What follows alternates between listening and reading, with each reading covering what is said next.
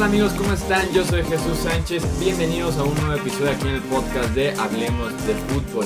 Seguimos con esta serie de la Agencia Libre 2019 de la NFL, analizando posición por posición cuáles son los mejores agentes libres que están en el mercado a partir de esta segunda semana ya de marzo.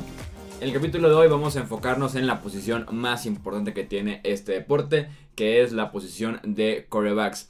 En los controles operativos se encuentra mi amigo Edgar Gallardo. Edgar, ¿cómo estás? Muy bien, Jesús. Pues sí, ya en esta parte de agentes libres y nada más como recordatorio, decirle a, a toda la gente, a todos los radioescuchas de Hablamos de Fútbol, que sí, sí vamos a hablar del draft, porque he visto comentarios ahí preguntando.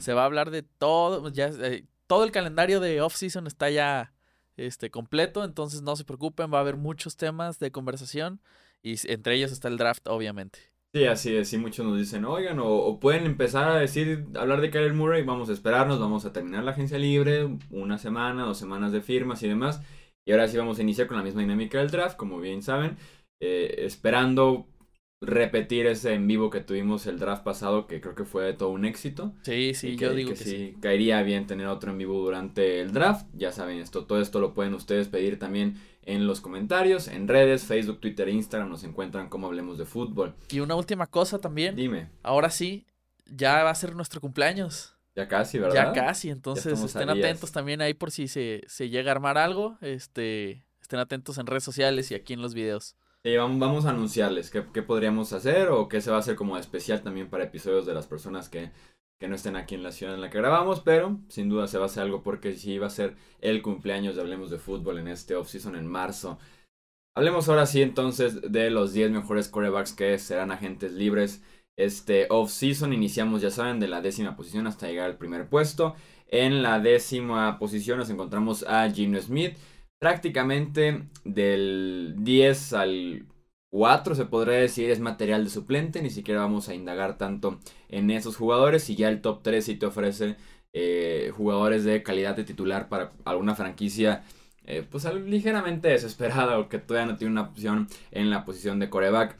El décimo puesto, como les decía, le pertenece a Gino Smith, este coreback que recientemente fue suplente con los Chargers de Los Ángeles, firmó hasta abril de la agencia libre pasada, tal vez se ha consolidado como una opción eh, decente, como suplente, realmente no ofrece tanto como titular, si bien se requiere por ahí uno o dos partidos, le hemos visto momentos brillantes a Gino Smith en su carrera eh, con los Jets de Nueva York, tuvo por ahí una temporada en la que se vio bien durante ciertos momentos de los partidos, que tuvo semanas consecutivas que eh, lo había hecho bien. Desde entonces estuvo con los Jets, con los Giants y recientemente con los Chargers de Los Ángeles. La agencia libre pasada. Eh, también hubo interés de los Seahawks. Realmente Gino Smith se queda como suplente en este offseason. Es su techo, se podría decir. Hay que ver si los Chargers están interesados de un reencuentro con Smith. Aunque podrían más bien optar ya por un suplente que sea joven, que se ha tomado en el draft, que tenga potencial para ser sucesor de Philip Rivers, que se acerca ya a los 40 años. El noveno puesto es para Brett Hundley, este coreback que eh, estuvo con los Green Bay Packers en el inicio de su carrera, que se le dio la oportunidad cuando estuvo lesionado Aaron Rodgers y que fue básicamente un desastre. Eh, inició, bueno, por lo menos jugó 15 partidos con los Green Bay Packers entre 2016 y 2017. Fue un mito, se podría decir, porque los Packers eh, estuvieron desarrollándolo, estuvieron preparándolo para el momento en el que Rodgers se lesionara, que recientemente ha pasado de manera más común eh, y simplemente no estuvo listo Brett Hundley. Los Packers se deshicieron de él en agosto del año pasado, lo mandaron a los Seahawks por una selección de sexta ronda y en Seattle no se escuchó absolutamente eh, nada de él. Russell Wilson no tuvo ningún problema para jugar cada snap de la temporada pasada y por eso Brett Hundley se quedó como un suplente que tenía el potencial y luego tenía porque vimos que realmente no es verdad esto cuando le dieron la oportunidad con los Packers y se queda eh, también en esta categoría de eh, suplentes. En el octavo puesto nos encontramos a Sam Bradford, este jugador que los Arizona Cardinals le dieron un contrato de dos años y 40 millones de dólares el marzo pasado, a la agencia libre pasada. Afortunadamente para ellos fue un contrato de un año 20 millones de dólares.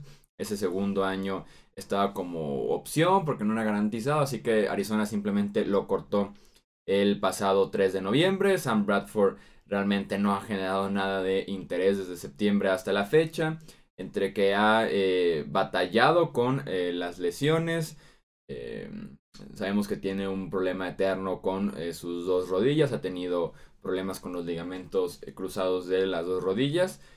Hay que ver si Sam Bradford sigue su carrera en la NFL, si hay un equipo interesado. Con Arizona sabemos que era una situación sumamente desfavorable para cualquier cuerda que jugara eh, detrás de esa línea ofensiva, con ese talento que también tiene eh, los Cards a la ofensiva. Así que eh, con Bradford es analizar qué tanto te puede seguir jugando en la NFL con las lesiones. Ya estamos hablando de un quarterback de 31 años que ha batallado muchísimo con este aspecto.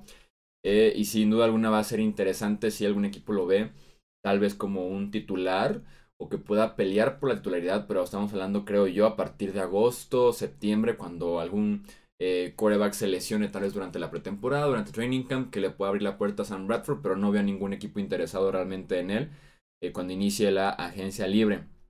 Después nos encontramos a Brock Osweiler en la séptima posición, este eh, coreback que estuvo con los Miami Dolphins la temporada pasada, después de estar en Denver en 2017. Con Miami jugó en 7 partidos, por ahí cubriendo la lesión de eh, Ryan Tannehill antes de que también eh, fuera a la banca Brock Osweiler. Estamos hablando nuevamente de un quarterback que nada más tiene potencial para ser suplente, que en Denver le dieron las llaves del carro para ser titular y simplemente no fue efectivo, fue a la banca. Después lo hicieron los Houston Texans nuevamente los Texans tuvieron que pagarle a los Cleveland Browns para que tomaran ese contrato de Brock Osweiler para deshacerse de Brock Osweiler tuvieron que estar eh, pagando otra franquicia eh, y llega los Osweiler lesionado del hombro el cierre de la temporada pasada con Miami realmente no fue tan efectivo tampoco fue malo entonces se mantiene tal vez como una de las mejores opciones titulares perdón para hacer suplentes en la NFL de esta agencia libre en el sexto puesto nos encontramos a Trevor Simeon, este coreback que inició su carrera como coreback titular de los Broncos de Denver. Lo fue en 2016 y 2017. Después de quedar em, pues por debajo tal vez del promedio entre los corebacks titulares de la NFL, que realmente no se le podía pedir mucho a Trevor Simeon. Fue una selección de séptima ronda en el draft del 2015. Entonces, el haber jugado 26 partidos con los Broncos, haber iniciado 25 realmente no es un número malo para Trevor Simeon, para un pick de séptima ronda que probablemente hubiera sido cortado en training camp de ese mismo año del draft y tal vez hasta se pierde y no vuelve a jugar en la NFL. Entonces Simeon ha sido una opción eh, decente en, lo que va de su carrera en la NFL. El año pasado fue suplente de Kirk Cousins en Minnesota, fue adquirido eh, a cambio de un pick de quinta ronda y mandaron a los Vikings a Simeon y una séptima ronda.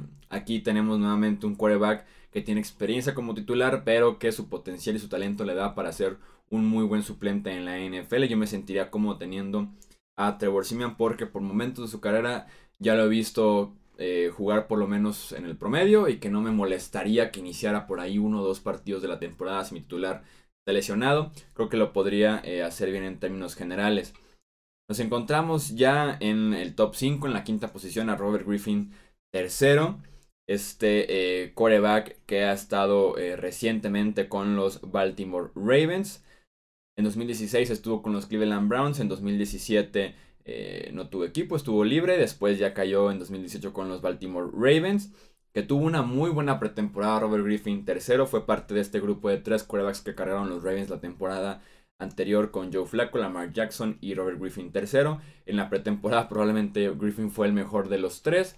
Inicia la temporada Joe Flaco, se lesiona, entra Lamar Jackson, Flaco regresa, pero ya el puesto es de Jackson. Realmente nunca se consideró Roy Griffin tercero, pero los reportes eh, hablan de que Griffin y los Ravens estarán interesados por volverse a encontrar, por volver a firmar un contrato, porque eh, es una buena situación para los Ravens. Siempre he dicho que si tienes un quarterback móvil, tu suplente también debe ser un quarterback móvil, porque el playbook está diseñado para un quarterback de estas características, que es lo que comentábamos en la, en la derrota de los playoffs de los Ravens, de por qué no fueron con Joe Flaco, porque el playbook, el plan de juego ya era muy diferente, estaba diseñado para un quarterback móvil.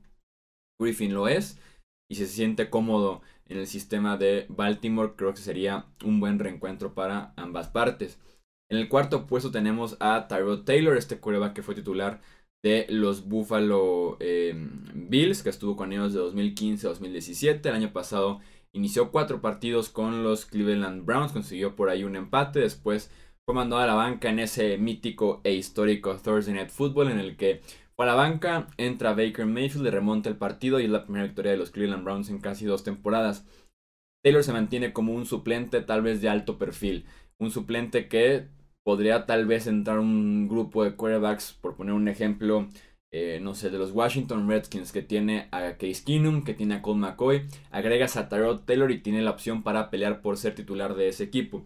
Tiene ese tipo de potencial, ese tipo de experiencia Tyrod Taylor, pero que realmente tiene que eh, ser un escenario muy específico para que realmente pueda pelear por ser titular, porque eh, fuera de ese tipo de escenarios está limitado a ser un suplente. Eh, y se vio la temporada pasada en Cleveland porque tenía la ofensiva pues atada de las manos. Realmente la ofensiva de Cleveland no era buena cuando Tyrod Taylor estaba en los controles operativos. Era muy limitada, era sólida pero no explosiva. Jugadas de corto yardaje, jugadas de no arriesgar mucho el balón. Entonces, sí, Taylor tiene que buscar una ofensiva en la que estén buscando ese tipo de quarterback o limitarse a ser un suplente. Se habla, por ejemplo, de que Philadelphia estaría interesado en Tyrod Taylor para ser suplente de Carson Wentz ahora que se vaya Nick Foles. Creo que podría ser un buen escenario para Tyrod Taylor ser el siguiente paso de su carrera. Una carrera haciendo alguna extraña que inició como suplente de Baltimore, después titular de Buffalo, titular y suplente de Cleveland y ver qué puede seguir en la carrera de Tyrod Taylor. Pasamos ahora sí al top 3 de la posición. En el tercer puesto nos encontramos a Ryan Fitzpatrick, este jugador que eh, fue mágica su inicio de temporada con los Tampa Bay Buccaneers mientras estaba suspendido eh, James Winston.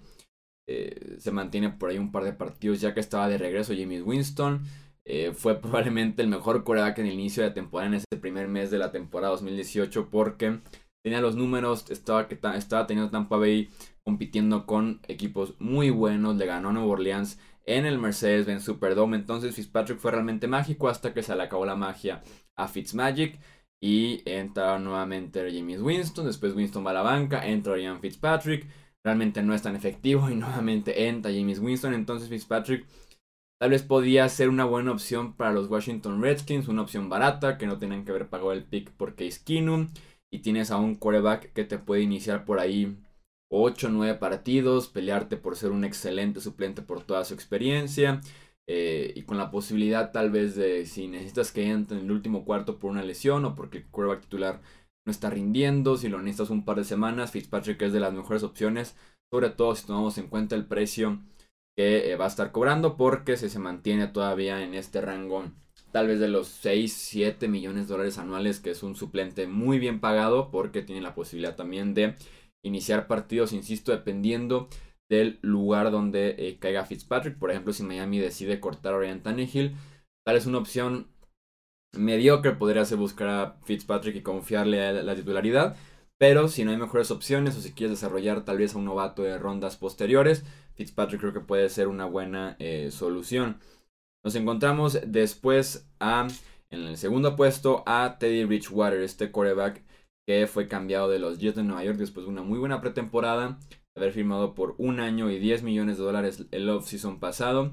Fue cambiado a los New Orleans Saints que optaron por tener un quarterback suplente de alto perfil por si algo le pasaba a Drew Brees no tener sus posibilidades de playoffs y de Super Bowl totalmente destrozadas, como lo hizo por ejemplo Filadelfia, que teniendo un muy buen suplente, un suplente de alto perfil, selecciona a Carson Wentz y entra sin ningún problema Nick Foles. En este caso se esperaba que si seleccionara a Drew Brees pudiera entrar Teddy Bridgewater. El problema aquí es qué tipo de contrato y qué, qué tipo de situación le podría eh, llegar en la agencia libre a Teddy Bridgewater. Como novato tuvo muy buenas actuaciones con los Minnesota Vikings, fue promedio bien, tal vez. Eh, después viene esta lesión horrible en la rodilla en la que involucra varios ligamentos, estructura, una fractura y demás. Incluso se llegó a pensar que no volvería a jugar en la NFL por esta lesión eh, de rodilla. Termina con los Jets de Nueva York brillando de alguna manera en la pretemporada. Los Jets ya estaban topados de quarterbacks entre Sam Darnold, Christian Hackenberg y Teddy Bridgewater. Entonces eh, deciden cambiar a Bridgewater, insisto, un contrato de solamente un año y 10 millones de dólares. Creo que tal vez podríamos ver exactamente lo mismo para eh, Teddy B en esta agencia libre. Con los Saints tuvo la oportunidad de iniciar el último partido contra los Carolina Panthers, rodeado sí de muchos suplentes en la línea ofensiva y en la posición de receptor y corredor, pero no fue realmente una actuación eh, que te inspirara la confianza que necesitas para darle un contrato multianual a Teddy Bridgewater o de más de 10 millones de dólares o más de ese rango por lo menos. Eh, hablando de la duración del contrato, seguimos sin ver a Bridgewater en una temporada de 16 partidos porque con los Jets, insisto, fue suplente, después con los eh, Saints fue nuevamente suplente, lo hemos visto en un par de partidos en la pretemporada, pero la gran pregunta es, ¿esa rodilla aguantará 16 partidos de una temporada? Para saberlo, creo yo, primero hay que darle un contrato de un año, ver que puede iniciar los partidos si así está la situación para una franquicia. Eh, y ya después, dependiendo de la actuación, de su rendimiento, puedas comprometerte a él en un contrato multianual. Pero sin duda alguna, Bridgewater eh, también podría ser visto como un suplente, tal vez que regrese a Nueva Orleans, tal vez que regrese a un equipo que tenga una situación eh, complicada en su titularidad y que Bridgewater te pueda iniciar un par de partidos o que te pueda pelear también en training camp por ser el quarterback 1 en una ofensiva, pero es uno de los casos más interesantes por ver quién se arriesga eh, a tomar a Bridgewater. Y pasamos a la primera posición de esta lista de quarterbacks y que todos sabemos a quién le pertenece, a Nick Foles este quarterback suplente de Filadelfia que hace dos temporadas los guió en el cierre de la campaña, en la postemporada hasta ganar el Super Bowl 52 y que la temporada pasada nuevamente se estaba repitiendo la historia. Eh, cerró muy bien la temporada con victorias contra los Rams, contra los eh, Texans, contra los Redskins. En, en postemporada le ganó a Chicago jugando en Soldier Field y eh, después eh, termina perdiendo en la ronda divisional de los playoffs con Filadelfia ante los New Orleans Saints. Eh, la situación de Nick Foles fue que Filadelfia decidió tomar la opción en su contrato para tenerlo bajo contrato para la próxima temporada 2019, pero si Nick Foles le regresaba a Filadelfia un bono que le pagaron hace un año de 2 millones de dólares, podía comprar, por decirlo de alguna manera, su agencia libre porque al regresar el bono se anulaba el contrato. Filadelfia optó por no usar la etiqueta de jugador franquicia Nick Foles porque tienen muchos problemas financieros como para lidiar con Nick Foles esa etiqueta de 25 millones de dólares. Y ahora Nick Foles se convierte en esos pocos casos que tenemos un quarterback de alto perfil, un quarterback con experiencia, con productividad, que llega a la agencia libre. El último en hacerlo, el año pasado, Kirk Cousins, que eh, firmó un contrato histórico en la NFL 100% garantizado, 28 millones de dólares por año por tres temporadas con Minnesota. Sin duda alguna, ese no va a ser el precio de Nick Foles, no tiene por qué pelear por ser el mejor pagado en la NFL porque seguimos teniendo una muestra pequeña por parte de eh, Nick Foles y tenemos experiencias no tan gratas en sus anteriores equipos. Tenemos el inicio muy bueno con Filadelfia justo en el, en el arranque de su carrera, después se cayó y termina rebotando ahí a los Rams. En los Rams eh, también pelea con Chris Keenum por ser titular. Al final de cuentas pierde eh, Keenum, inicia Falls, después va a la banca y viene Keenum a ser titular. Eh, va a los Chiefs a ser suplente, nunca juega un partido. Luego va a Filadelfia, ya conocemos a partir de aquí la historia reciente de Nick Foles. Pero realmente no ha sido un titular constante en muchos sistemas, en muchos equipos, como para poder confiarle un contrato de tres temporadas, también garantizados dos y medio años el rango de 25 millones de dólares. Creo que Nick Foles podría firmar por una o dos temporadas y en este mismo rango de los 20 millones de dólares, 19 millones de dólares, tal vez subirte hasta los 22, 23, pero ya no pasar de esa cifra. Y tenemos aquí un contendiente para firmar a Nick Foles que se apuntó en esa lista por, eh, de los interesados en Foles desde el inicio y que parece que va a ser el equipo que lo va a adquirir, que son los Jacksonville Jaguars, que poco a poco han ido Em, liberando espacio en el tope salarial, cortando jugadores para poder llegar al precio a Nick Foles y ahora sí deshacerse y terminar oficialmente con la era de Blake Bortles en Jacksonville. Esos son entonces los 10 mejores quarterbacks de esta agencia libre 2019. En los comentarios los leemos ustedes. ¿Qué opinan de Nick Foles ustedes como franquicia diferente a Filadelfia, ese sistema y ese talento ofensivo, sin esa línea ofensiva? ¿Confiarían en Nick Foles para ser titular de otra franquicia en la NFL y cómo creen que le iría a este coreback campeón de Super Bowl.